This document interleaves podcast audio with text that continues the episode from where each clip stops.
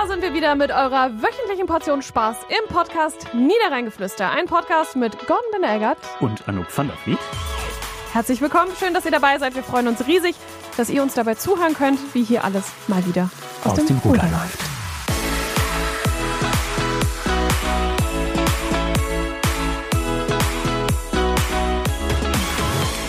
Hört das Niederrheingeflüster wieder alleine mit mir, mit Arno van der Vliet, weil Gordon Binder-Eggert immer noch in seiner wohlverdienten Elternzeit ist. Ich freue mich sehr. Ich habe auch schon von ihm gehört. Ihm geht's gut und er ist ganz traurig, dass schon die Hälfte quasi vorbei ist. Lieber Gordon, genießt die andere Hälfte noch. Wir kommen hier ganz gut zurecht, denn ich habe heute wieder einen Gast und ich freue mich sehr, dass er da ist. Heiner Fischer, hallo, schön, dass du bei mir bist. Hallo Anouk, vielen Dank für die Einladung. Sehr gern. Heiner, warum bist du hier? Wir sprechen über das Thema Eltern sein, Eltern werden. Und ich habe gerade schon gesagt, du bist mir so in die Wahrnehmung geploppt, dass ich gesagt habe, mit dem muss ich sprechen. Was meinst du, warum? Ähm, das könnte daran liegen, dass ich selbst Vater bin von zwei Kindern. Das könnte daran liegen, dass ich eine aktive Vaterrolle einnehme. Es könnte auch daran liegen, dass ich mit dem Kinderschutzbund vor vier Jahren hier einen Väterkreis gegründet habe. Es könnte daran liegen, dass ich ähm, das zu meiner Berufung gemacht habe, andere Männer auf ihrem Weg zu begleiten zu einer aktiven Vaterschaft. Es könnte vielleicht auch daran liegen, dass ich auch die strukturelle, die strukturellen Voraussetzungen für diese aktive Vaterschaft und neue Vereinbarkeit verändern möchte, weil ich mit Vaterwelten ein Unternehmen gegründet habe hier am Niederrhein, ähm, um in Unternehmen den Männern zu zeigen und zu sagen, dass es sich lohnt, auch eine Zeit zu Hause zu verbringen mit den Kindern, eine Elternzeit ähm, einzugehen, sich Kompetenzen anzueignen und die nicht nur ein Gewinn sind für einen selbst, für die Familie, für das Unternehmen, sondern für die ganze Gesellschaft. Es ist alles. Es ist alles von dem, was du gesagt hast. Deswegen darfst du hier sein. ja, vielen Dank. Ich habe gesagt, wenn Gordon in Elternzeit geht, dann möchte ich nicht diesen Podcast stoppen, sondern möchte mich mit dem Thema auseinandersetzen, Eltern sein, Eltern werden. Ich habe letzte Woche mit ähm, Regina Boateng von der Pro Familia gesprochen, da ging es ne, um Elterngeld, Elternzeit, was mache ich da, wie mache ich das? Und in dieser Woche geht es um dieses Wort oder dieses, dieses Konstrukt aktive Vaterschaft. Ich finde es super spannend, weil man merkt gerade, finde ich, dass sich was ändert oder auch was ändern muss, weil sich einfach noch nicht so wahnsinnig viel geändert hat. Was meinst du mit aktive Vaterschaft? Was bedeutet das für dich? Ja, aktive Vaterschaft ist erstmal eine Abgrenzung zur Vaterschaft an sich, zu dem Wort Vaterschaft an sich und eigentlich braucht es das nicht, weil wir sollten doch eigentlich davon ausgehen, dass jede Vaterschaft eine aktive Vaterschaft sein soll. Wir sagen ja, ja. auch nicht aktive Mutterschaft. Ja. Stattdessen sagen wir, oh, das ist eine Powerfrau. So, mhm. hey, warum sagt man Powerfrau? Also ja. diese, es ist erstmal ein Wort, um klarzumachen, dass es sich hier um einen Vater handelt, der es anders macht als die Väter, die es bisher gemacht haben oder das gesellschaftliche Bild von Vaterschaft. Wenn du an Väter denkst oder mhm. das gesellschaftliche Bild, vielleicht so Väter in, in Filmen, ja. was, was fällt dir dann so ein? Ja, die sind immer, die, die sind so die Spaßväter, mhm. die sind den ganzen Tag arbeiten, die kommen nur noch nach Hause, um einmal zu sagen, wie schön, dass es dich gibt. Die spielen Fußball und das war's. Genau. Und ja. dann, dann gibt's dann gibt's noch die Idiot Dads, die Väter, ja, genau. die irgendwie so Idioten sind, so wie es Homer Simpson zum Beispiel. Ja. Und dann gibt's Väter, die total toll sind, die mhm. so engagiert sind und super und ähm, eine tolle Beziehung, die Kinder durch Emotionen begleiten und so. Und was fällt dann da auf? Ich sage sie direkt, da fehlt die Mutter. Ja. Die Mutter ist nicht da. Und dieses Bild ist in den Köpfen der, der Menschen, der Gesellschaft. Mhm. Und wir gehen in Filme und wir lesen in Zeitungen und so weiter. Ganz tolle Väter. Aber die Väter, die wir ansprechen, oder diese aktiven Väter, die sind genauso ein Gegenentwurf. Deswegen sprechen wir von aktiven Vätern. Mhm. Und letztendlich sind das Väter, die gleichberechtigt neben der Mutter oder neben der Partnerin ähm, ihre Rolle einnehmen, die wie selbstverständlich sagen, äh, ich stehe nachts auf und wickel das Kind oder fütter das Kind, die Elternzeit nehmen und nicht nur zwei Monate, sondern vielleicht auch ein halbes Jahr, die ähm, in Teilzeit arbeiten gehen, die auch donnerstags vormittags auf dem Spielplatz sind mit ihren Kindern und wie selbstverständlich mit dem Kind spielen. Wie kann das denn sein? ja, und, und auch dann sagen, wenn ein, wenn eine Frau oder eine Mutter oder wer auch immer vorbeikommt und sagt, oh, ich finde das so toll, dass Sie als Vater, der dann sagt, sagen Sie das nicht mir, sagen Sie das meiner Frau, mhm. weil der wird auf der Arbeit gesagt, du bist eine Rabenmutter. Ja. Also der Vater bekommt nur den Applaus. Und da springt auch so eine politische Aufgabe mit drin. Wie traurig ist das für dich, dass du dich da engagieren musst? Also, dass es diese Notwendigkeit gibt?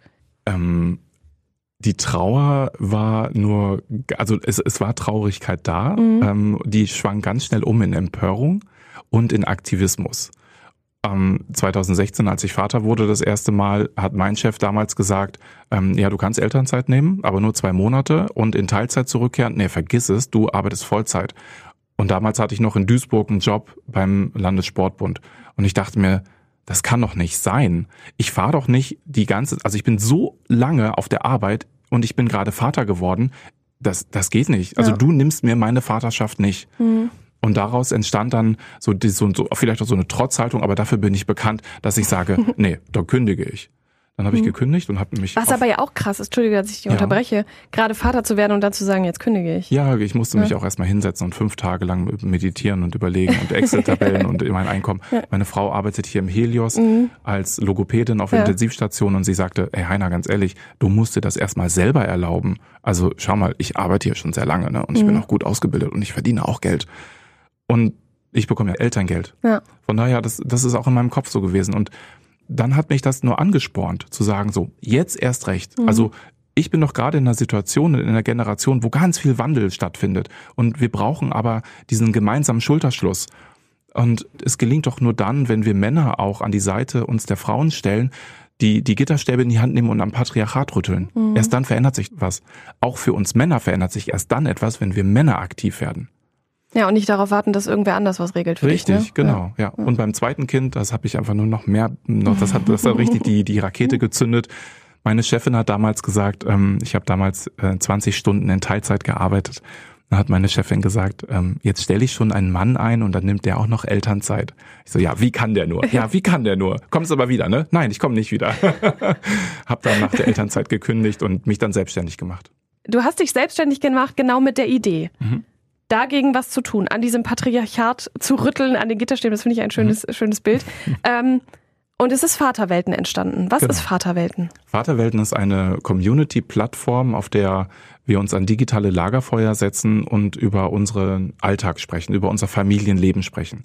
Letztendlich ist das so ähnlich wie eine moderierte Selbsthilfegruppe. Also das Prinzip der Selbsthilfegruppe ist ja, Menschen kommen zusammen und sprechen über ein Thema, was sie alle verbindet. Mhm. Also Darm, äh, Darmkrebs oder Brustkrebs oder irgendein Thema. Es, können, es gibt auch äh, chronische Erkrankungen oder Behinderungen, das so als Thema. Wir sprechen über unsere familiäre Belastungen, über unseren Familienalltag und Vater Welten. Da steht zwei Wörter Vater und Welten und es gibt in der Sozialpädagogik das Lebensweltkonzept. Das mhm. heißt, ich begegne den Menschen in ihrer Welt, in ihrer Lebenswelt. Und ich verknüpfe das mit dem Thema Vaterschaft, weil jeder Vater möchte eine aktive Rolle im Leben seiner Kinder spielen. Und spätestens an dem Punkt, wo es darum geht, wie bringe ich denn das alles unter einen Hut, geraten Väter in Orientierungskrisen. Orientierungskrise heißt, ähm, ich möchte ein aktiver Vater sein, aber ich weiß gar nicht, wie das geht. Mir fehlen die Vorbilder. Mein, mein Vater selbst war kein gutes Vorbild. Ich habe eine gute Verbindung zu dem, aber der kann mir nicht sagen, wie ich das mache, weil mhm. der ist 30 Jahre älter als ich. Ja. Ähm, es fehlen aber auch Vorbilder im öffentlichen Raum. Meine Arbeitskollegen unterhalten sich nur über Fußball und über, mhm. über, keine Ahnung, über irgendwas anderes, über Autos. Und im Zweifel wird man dann sogar noch belächelt, wenn man sagt, ich bringe jetzt die Kinderbons zur Schule oder Richtig, was weiß ich. Genau, ne? oder ich ja. kann jetzt um 15 Uhr nicht an einer Konferenz teilnehmen, weil ich mein Kind abholen muss ja. von der Schule. Ähm, und wenn ich dann mit meinem Kind zum PKIP-Kurs, zum Eltern-Kind-Turnen gehe oder wie auch immer, dann sind da keine Väter und die Mütter sagen, ach, endlich mal ein Vater, toll. Aber trotzdem bin ich als Vater immer noch eine Randgruppe mhm. innerhalb dieser Elterngruppe. Und auch wenn gesagt wird, es ist ein Elternkind-Café, es ist ein Mutter-Kind-Café. Ja. Weil die Barbara, die dann mit Räucherstäbchen im geschwängerten Raum sitzt, die holt mich nicht ab als ja, Vater. Ja. Also es braucht andere Zugänge. Und deswegen habe ich Vaterwelten gegründet, weil ich den digitalen Raum nutzen möchte, um Väter zu verbinden. Es gibt zwar Räume, hier in, in Krefeld, wo wir das machen, oder in Kempen, Vater-Kind-Turnen, was ich einmal im Monat anbiete. Ja, aber was ist mit der Fläche? Mhm. Mit den ländlichen Regionen, wo nur ein Vater im Dorf und der muss 20 Minuten mit dem Auto fahren, bis er dann irgendwie in der nächstgrößten Stadt ist. Ja. Und die holen wir zusammen. Und dann ist Vaterwelten aber auch eine Plattform für Unternehmen. Wir gehen in die Unternehmen rein und sagen, auf der einen Seite gründen wir Väternetzwerke. Wir holen die Väter da zusammen, wo sie den ganzen Tag über sind auf der Arbeit. Mhm. Wir ermöglichen ihnen geschützte Räume, wo sie sich mit anderen Vätern austauschen können. Dann sitzt da der Vorstandsvorsitzende mit dem Azubi aus der Werkstatt und die sind beide Vater, der junge Vater und der etwas ältere Vater. Die treffen sich und denken, Mensch, Herr Meier, Sie sind auch Vater? Das hätte ich jetzt aber nicht gewusst. Und sie, die treffen sich auf einer ganz anderen Ebene mhm. und unterhalten sich. Die Vaterwelten ist eine Community-Plattform, weil Väter, die in Elternzeit gehen, die verlieren den Kontakt und den Zugang zum Unternehmen. Die haben Angst, nicht mehr stattzufinden. Die haben Angst davor, die Karriere hört jetzt auf oder ist unterbrochen. Mhm. Ich finde nicht mehr statt. Kleiner Randnotiz, diese Sorge haben Frauen auch, Klammer zu. ähm, genau, und die Community-Plattform ermöglicht ihnen halt in den Austausch zu gehen und zu bleiben. Und dazu gehört noch, ach, so viel mehr. Also ich möchte vielleicht nur meine Vision, damit du weißt, mhm. warum ich hier sitze und think big. Also der gesellschaftliche Wandel. Ich möchte, dass der Vater, der hier im Helios, im Städtischen, über die Wöchnerinstation geht, mit seinem Baby im Arm, an einem Poster vorbeikommt, wo ein QR-Code drauf ist. Und auf diesem Poster sieht er sich selbst, weil da auch ein Mann ist mit seinem Baby und er guckt ihn an, die fühlen sich verbunden und er denkt sich, krass, ich scanne mal diesen QR-Code ab. Und er landet in unserer App und ist sofort angemeldet in der Krefelder Vätergruppe. Und er soll sofort von Anfang an seiner Elternschaft, seiner Vaterschaft mitgenommen werden von Babyjahre über Kleinkindjahre, über Schulzeit, über Pubertät bis hin zur Adoleszenz und das Kind geht dann zum Studium oder Ausbildung oder verlässt das Haus. Der soll in dieser gesamten Lebenswelt mitgenommen werden. Vaterwelten. Und er soll Kompetenzen aneignen können. Der soll auch Entlastung bekommen über fachliche Beratung. Der soll über digitale Lagerfeuer immer mal so Impulse mitbekommen, in den Austausch gehen. Und der soll, wenn möglich sogar als HR-Tool, Recruiting-Tool, einen Arbeitgeber finden, der ihm Vereinbarkeit ermöglicht. Und das alles ist Vaterwelten. Für mich ist das alles sehr logisch, weil ich das nachvollziehen kann und weil ich die Wichtigkeit auch in diesem Thema sehe. Ich glaube aber, dass es ganz viele Leute gibt, die sagen, ja, aber brauchen wir denn sowas? Warum, warum muss das denn sein? Und der soll doch einfach Vater sein und die Mutter soll zu Hause bleiben und blablabla. ich höre sie alle schon. Mhm. Ähm, was sagst du solchen Menschen? Warum muss dieser gesellschaftliche Wandel stattfinden? Weil die Unternehmen sich das nicht mehr erlauben können, diese gut ausgebildeten Fachkräfte zu verlieren. Im Moment überlegen 1,7 Millionen Väter aktiv, den Job zu kündigen. Also die, die machen sich Gedanken gerade darüber. Das ist eine ganz aktuelle Studie von der Prognos Stiftung, die auch den Väterreport für die Bundesregierung erstellt. Das sind erschreckende Zahlen. Voll, ja. Und bei der Haniel Stiftung in Duisburg gibt es ein, eine Impact Factory, nennt die sich. Und die haben, die Haniel Stiftung hat ähm, den Begriff Enkelfähigkeit erfunden. Mhm. Und ich finde diesen Begriff so wunderbar, weil es genau, da steckt so viel drin. Die Frage ist, ist dein Unternehmen enkelfähig?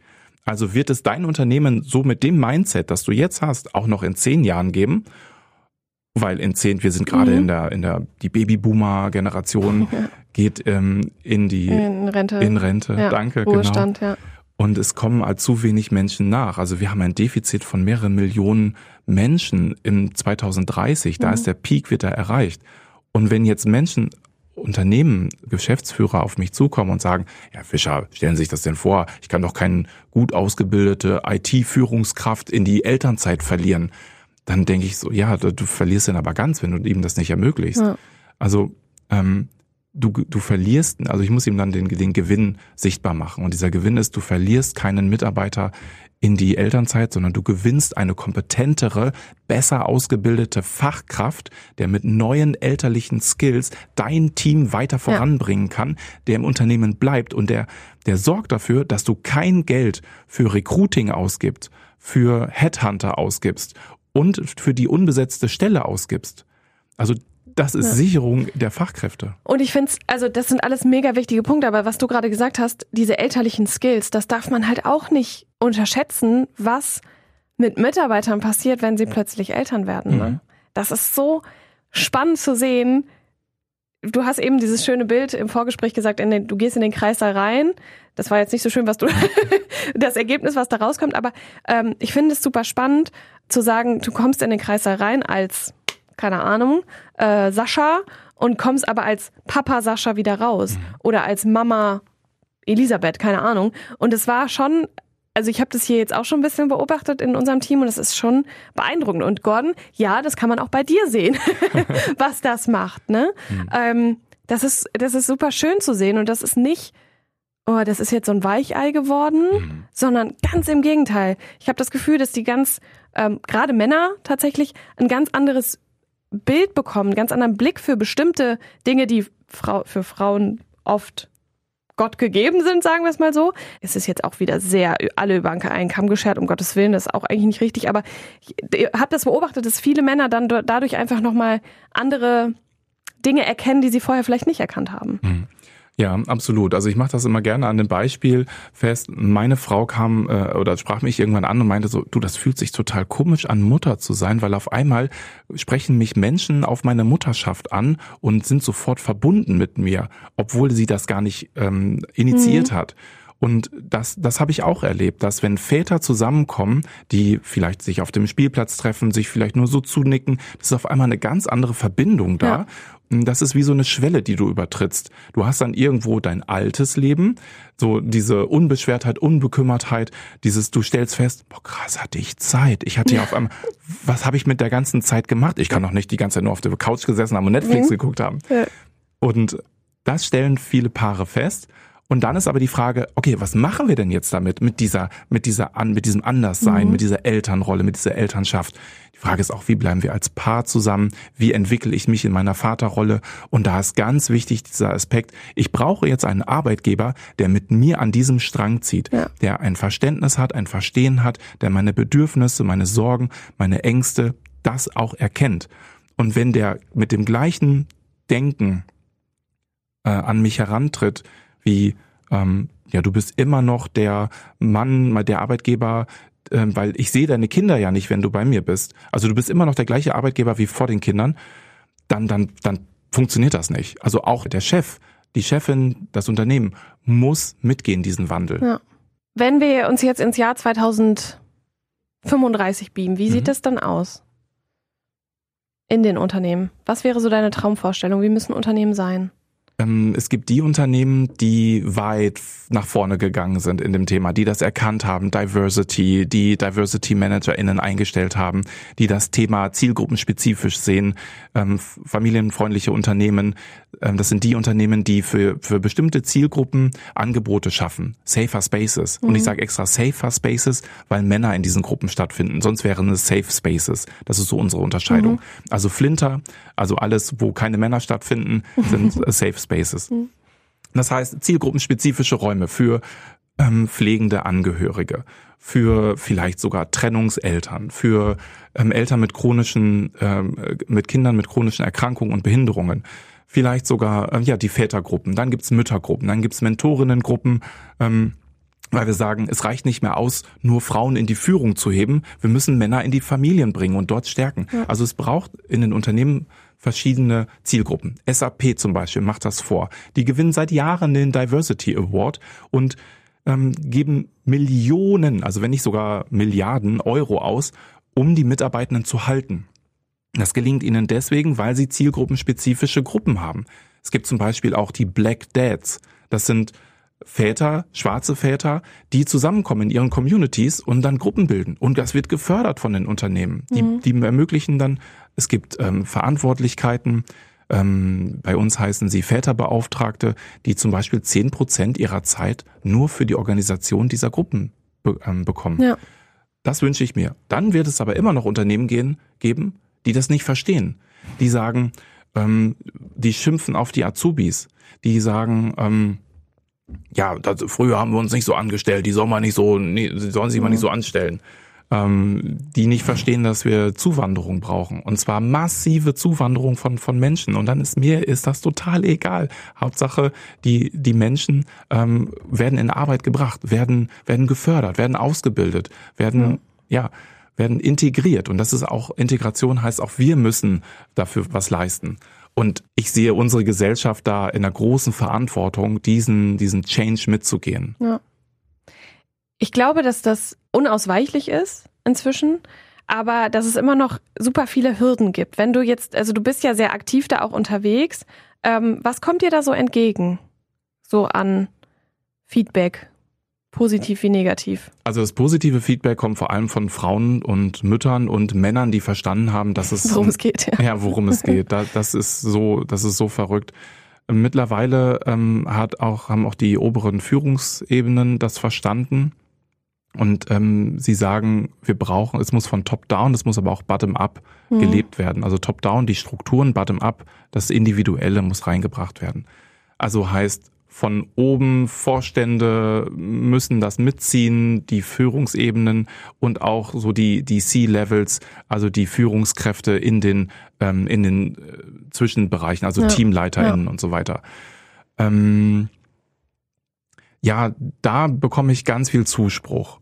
Ich war vor, vor ein paar Wochen beim Frauenwirtschaftsforum in Düsseldorf und bin spontan gefragt worden, weil eine Referentin ausgefallen ist, ob ich nicht auf die Bühne kommen möchte mhm. und habe im Grunde nichts anderes erzählt, als ich dir erzähle. Und es war so ein, wow, endlich ist da mal ein Mann, der dieses Thema bespielt. Und auch ausspricht, ne? Ja, also, und ja. nicht nur sagt, ähm, ähm, Männer, ihr müsst euch verändern, sondern ich sage auch, wer neue Männer fordert, wer neue Väter fordert, der muss auch neue Frauen fordern. Das heißt, wir sind ja im Patriarchat groß geworden mit einem gewissen Bild, mit einer gewissen ähm, Anforderung. Heißt, Männer gehen arbeiten, verdienen das Geld, sind die Starken, sind die sexuell Attraktiven, die immer können, mhm. so und müssen Muskeln haben, Fitnessstudio, Pumpen und so weiter. Mhm. Bloß keine Gefühle zeigen und nicht in irgendeiner Art und Weise zeigen, dass man weiblich sein könnte und ja. weiblich wäre Nagellack tragen zum mhm. Beispiel. Und auf der anderen Seite, du bist nur dann eine gute Mutter, und Frau, wenn du zu Hause bei deinem Kind bist, mhm. wenn du lange stillst, wenn du die Führungsverantwortung mit deinen Kindern hast, also wenn du die erste Ansprechperson bist, wenn du ähm, in Teilzeit arbeitest. Das sind diese Glaubenssätze, mit denen wir in der westdeutschen Gesellschaft groß geworden mhm. sind. Also ich, du, davon können wir uns gar nicht befreien. Ja. Selbst wenn du Eltern hattest, die es anders machen, sobald du in der Schule bist, prasselt's auf dich ein. Kurze Anekdote an dieser Stelle. Ich habe äh, eine Geschichte einer Freundin gehört, die äh, auf dem Elternabend der Grundschule war, ihrer Tochter. Und äh, da hieß es dann, ja, äh, hier ist die Liste, bitte da die Telefonnummer der Mutter eintragen. Und du nix schon, du weißt schon, was kommt. Ja. Äh, und sie so, ja, ich bin halt äh, arbeiten, ich würde da die Telefonnummer von meinem Mann eintragen. Nein, das geht nicht. Ja, ja Entschuldigung, warum jetzt gerade? Also, verstehe ich nicht. Das war ein Riesenaufschrei, weil sie gesagt hat, sie trägt da die Mutter, also die Nummer des Kindsvaters ein, mhm. der ja genau die gleiche Aufgabe hat wie sie. Aber das konnten die alle nicht verstehen. Ja. aber sie sind doch zu Hause. Und das, Nein. Ist, aber, das ist aber ein super Trick. Der, äh, das sage ich den Vätern auch immer, wenn die sagen, ja, es wird immer die Mutter angerufen und dann bei mir entschuldigen sie sich immer. Ja. So, Entschuldigung, dass wir sie stören. So, nein, sie stören. Das, es geht um mein Kind, verdammt nochmal. Ja. Ähm, und warum ist das, Entschuldige, warum hm? ist das okay, die Mutter zu stören bei der Arbeit? Ja, genau. Aber den Vater nicht. Ich sage also, ja, meine Frau arbeitet im Krankenhaus auf Intensiv. Immer wenn sie einen Anruf bekommt von Kita, dann ist so, mhm. oh mein Gott, was ist passiert? Und dann ist sie da in, in voller Schutzkleidung ja. beim Patienten gerade oder bei der Patientin. Rufen Sie doch meinen Mann an. Ja, aber den wollten wir nicht stören. So, nein, tun Sie nicht. Bitte rufen Sie ihn an. Sie stören ja. mich gerade. Ja.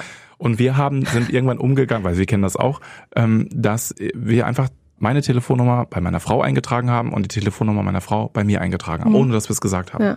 Und das ist der Trick. Und das ist so schade, dass wir das machen müssen. Aber das zeigt uns auch, wir sind immer noch in diesem traditionell patriarchalen, hegemonialen, männlich geprägten Rollenstereotypen gefangen. Mhm. Sowohl die Mutter als auch der Vater. Und das müssen wir ändern. Das geht nur, wenn wir das gemeinsam machen. Ja. Und du hattest gerade gefragt, was, ähm, welche positive und negativen. Und mhm. das Negative, das erreicht mich vor allem auf Social Media. Na, das Moloch. Mhm. Niemand, ja genau, und niemand kommt auf mich zu und sagt, was ein Quatsch. Doch, einmal schon. Hier in Krefeld ähm, hatte ich ein Gespräch mit einem Mann, wo ich ihm ganz klar gesagt habe, so an dieser Stelle endet unser Gespräch, weil ich nicht mit dir über darüber diskutiere, weil das, was du mir gerade sagst, das sind antifeministische, maskulinistische und teilweise auch rassistische Beleidigungen, die du jetzt gerade auspackst ähm, und eine Abwertung meiner Männlichkeit einhergeht. Also und das, das war jetzt aber nur einmal. Ähm, und damit kann ich umgehen, mhm. weil das ist nicht mein Thema, das ist sein Thema. Ähm, also, ja. Ja. Ja, aber dieses Social Media Ding hatten Gordon und ich auch schon ganz oft. Ähm, dir kommt halt, also bis auf diese eine, aber ich bin mir ziemlich sicher, dass du sehr viele Kommentare bekommen hast, aber keiner von denen würde dir das so ins Gesicht sagen. Nee, genau. Die sind dann halt einfach ja. in der Anonymität des Internets ja. irgendwie äh, verstecken sich dahinter. Wenn wir jetzt äh, dem kleinen Gordon in seiner Elternzeit, dem kleinen Gordon, kriege ich direkt wieder einen, einen rein, äh, dem, dem Gordon in seiner Elternzeit einen Tipp mitgeben äh, wollen, was sollte er tun, unbedingt, um diese Elternzeit noch zu genießen? Und was sollte er tun, um wirklich ein aktiver Vater zu sein? Boah, ich ähm, scheue mich davor, anderen Tipps zu geben, wenn ich mhm. nicht gefragt werde von den Menschen selbst. Ja. Ähm, ich würde es als Einladung formulieren. Lieber Gordon, herzliche Einladung zu uns in den Krefelder Väterkreis, wann immer du Lust hast. Und auch an die ja, Hörerinnen und Hörer mhm. jetzt vom Podcast. Ja es ist natürlich, gute Hörer dann, Einladungen, wir treffen uns immer erster und dritter Donnerstag im Monat online auf Vaterwelten, klassisch per Zoom dann. Mhm und äh, das um 20.30 Uhr, weil wir sagen, dann ist so die ähm, das ähm, ja Brotzeit, ne, klassisch westdeutsch Brotzeit, dann vorbei, die Kinder sind soweit versorgt Gutes und die Ding, ja. Partnerin hat dann schon das Kind ins Bett gebracht oder vielleicht hat der Vater es sogar noch geschafft und um 20.30 Uhr treffen wir uns dann mhm. für anderthalb Stunden und dann ist ja auch für uns sechste Stunde. Ne? Wir haben manchmal äh, Themen, über die wir sprechen, die bringe ich dann vorher mit ein. Wir haben am Anfang so ein Check-in, wir sprechen sehr viel im Business, also mhm. Check-in. Das heißt, jeder stellt sich kurz vor und was ihn in seiner Vaterrolle in den letzten 14 Tagen beschäftigt hat. Und da gehen wir, das ist so toll zu sehen. Ein geschützter Raum, alle mit ihren Kopfhörern. Und es geht trotzdem deep und deutlich rein mhm. in das Thema. Und ich bin so überrascht, wie, wie, was für tolle Gespräche, was für tolle Männer da sitzen, was für tolle Väter da sitzen, die sich fragen, bin ich ein guter Vater? Kann ich ein guter Vater sein? Wie macht ihr das, das Kind ins Bett bringen, ähm, ohne selbst wütend zu werden? Wie gelingt es euch, mit eurer Partnerin über Sexualität zu sprechen? Ähm, also es ist so verrückt, wie tiefgründig diese Gespräche sind. Aber in dem Moment, wo Sie da schon sitzen, haben Sie ja schon einen wahnsinnigen Schritt getan, oder? Ja, absolut. Ja. ja. Ich hänge noch so ein bisschen an der Uhrzeit, weil du das gerade so, so gesagt hast, fiel mir jetzt ein, ich habe äh, mit einer Lokalpolitikerin gesprochen, die sich auch in einem Rat einer Stadt ähm, engagiert. Und sie sagte, die Sitzungen sind immer um 18 Uhr. Mhm. Ich bin alleinerziehende Mutter. Mhm. Und dann muss ich mir vorhalten lassen, ja, warum sind Sie denn nie da? Mhm. Und dann habe ich erst, ich bin da gar nicht selber drauf gekommen, dass 18 Uhr ja vielleicht irgendwie, weil ich selber keine Kinder habe, 18 Uhr ja vielleicht nicht so eine ganz optimale Uhrzeit ist. Und sie sagte, ganz ehrlich, Anuk, ich bringe da meine Kinder ins Bett. Ich mhm. muss die versorgen, die müssen was essen, die kriegen Abendbrot. Ähm, dann geht's, weiß ich nicht, äh, Schlafanzug anziehen, Zähne putzen und ab ins Bett. Ich bin vor halb neun nicht ready. Ja. Und ich bin alleine. Ich schaffe das gar nicht. Ich muss mir dann immer Unterstützung, wenn sie zur Ratssitzung will, muss sie jemand anderen holen, seien es Eltern, Freunde, wer auch immer, die dann die Kinder versorgen. Mhm. Und da genau. habe ich, das war auch so ein Wake-up-Call irgendwie, wenn wir gerade so in diesem, in dieser Spreche drin sind. Für mich, dass ich dachte so, ja klar, auch so Uhrzeiten, mhm. ne, ist einfach auch ein, auch ein Thema. Absolut, ja. ja. Und so ein Abendprogramm bei uns fängt um 18 Uhr an und geht dann bis ja 20.30 Uhr ungefähr. Ja. Also das ist wirklich, das kann man sich gar nicht vorstellen. Die, die Zeit mit Kindern läuft einfach viel, viel langsamer. Ja, und es ist ja auch, auch da hat sich ja einiges verändert, ne? Also ich meine, ich kenne das noch, dass man mir was vorgelesen hat und ne, dass das so alles begleitet wurde, aber irgendwann hieß es dann auch so, Licht aus und tschüss. Genau. So, ne? Ja. Und das ist ja heute einfach nicht mehr. Genau, so. und die Väter, die denen auch zu sagen, du darfst es auch anders machen als die ja. Erfahrung, die du gehabt hast und dich mit Kompetenzen auszustatten. Wir sagen immer, die Kompetenzentwicklung des Vaters muss Schritt halten mit der der Mutter oder andersherum. Das heißt, die Mutter ist in ihrer Erwartungshaltung an ihre Mutterrolle ja schon meilenweit voraus mhm. mit den Kompetenzen, die sie zugesprochen bekommt und die sie sich selbst aneignet. Und was ist mit den Vätern? Die wollen, aber können nicht weil ja, es fehlen Räume, wo sie das in, sich entwickeln können, ja. dass sie dass sie auch an diese Kompetenz der Mutter herankommen. Und das braucht einen Schulterschluss, sowohl von der Gesellschaft als von der Familie, als von den Vätern untereinander. Und da schaffen wir Räume, sich auszutauschen und zu wachsen. Jetzt hast du eben gesagt, du magst nicht so gerne Tipps geben, aber für Leute, die nicht dabei sind. aber dann frage ich dich, was kann ich denn persönlich tun, um das zu unterstützen. Du als Frau? Ich als Frau, ich als Chefin hier. Ach so, jetzt als Chefin? Ja. Ähm, Verständnis, also auf jeden Fall sofort erstmal Verständnis für die Belastung und für die besondere Herausforderung als Mann Vater sein zu können in dieser Gesellschaftsstruktur und jetzt auch noch am Niederrhein. Ne? Wir hatten vorhin noch gesagt, ja. geringste Frauenerwerbsquote ja. heißt so viel wie die Väter arbeiten vor allem in Vollzeit. Mhm. Also dann hast du schon einen Vater, der möchte es anders machen und dem dann auch zu signalisieren, ja, kannst du, was brauchst du, wie kann es gelingen, dass es gemeinsam ja. äh, passen kann. Also du förderst dadurch ja auch die Loyalität zu deinem Mitarbeiter. Ähm, und das ist so ein entscheidender Wert, gerade jetzt in Zeiten des Fachkräftemangels.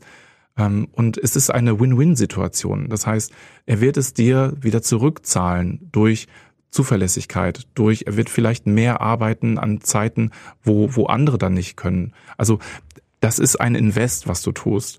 Und das gelingt vor allem, wir sagen immer, äh, Vertrauen vor Vertrag. Also erstmal die Vertrauensbasis aufbauen, damit ein gemeinsamer Vertrag geschlossen werden kann, von dem alle profitieren. Mhm. Das nehme ich gerne mit. Ich, ich, bilde mir ein, dass ich da schon auf einem sehr guten Weg bin, aber ich nehme das gerne mit und vor allen Dingen äh, solltet ihr das alle mitnehmen. Ich finde, das ist so ein unfassbar wichtiges Thema, weil es für uns alle was bedeutet. Und das ist nicht nur für diejenigen, die Kinder haben oder irgendwann mal Kinder haben werden, sondern für uns alle, weil man merkt es ja auch, also ich habe selber keine Kinder und ich merke es auch, dass es mich beeinträchtigt, egal in welchem äh, Bereich jetzt positiv oder negativ. Heiner, ich danke dir, dass du da warst. Ich habe mich sehr, sehr gefreut. Es war ein sehr schönes Gespräch, fand oh, ich. Vielen Dank. Ja, das geht mir genauso. Und wenn ihr Lust habt, dann checkt doch Vaterwelten gerne einmal aus. Guckt, äh, wühlt euch da einfach mal durch, was Heiner so an Angeboten hat. Das ist nämlich einiges.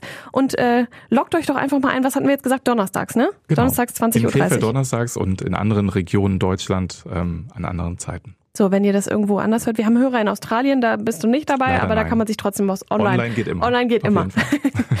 Habt ein schönes Wochenende. Wir hören uns. Bis dann. Ciao. Ciao. Das war der Podcast Niederrheingeflüster, ein Podcast der Westdeutschen Zeitung und Der Welle Niederrhein. wir freuen uns, dass ihr wieder dabei wart und freuen uns natürlich, wenn ihr das nächste Mal auch wieder dabei seid. Eine neue Folge gibt's am kommenden Freitag wieder überall da, wo ihr euren Podcast am liebsten hört.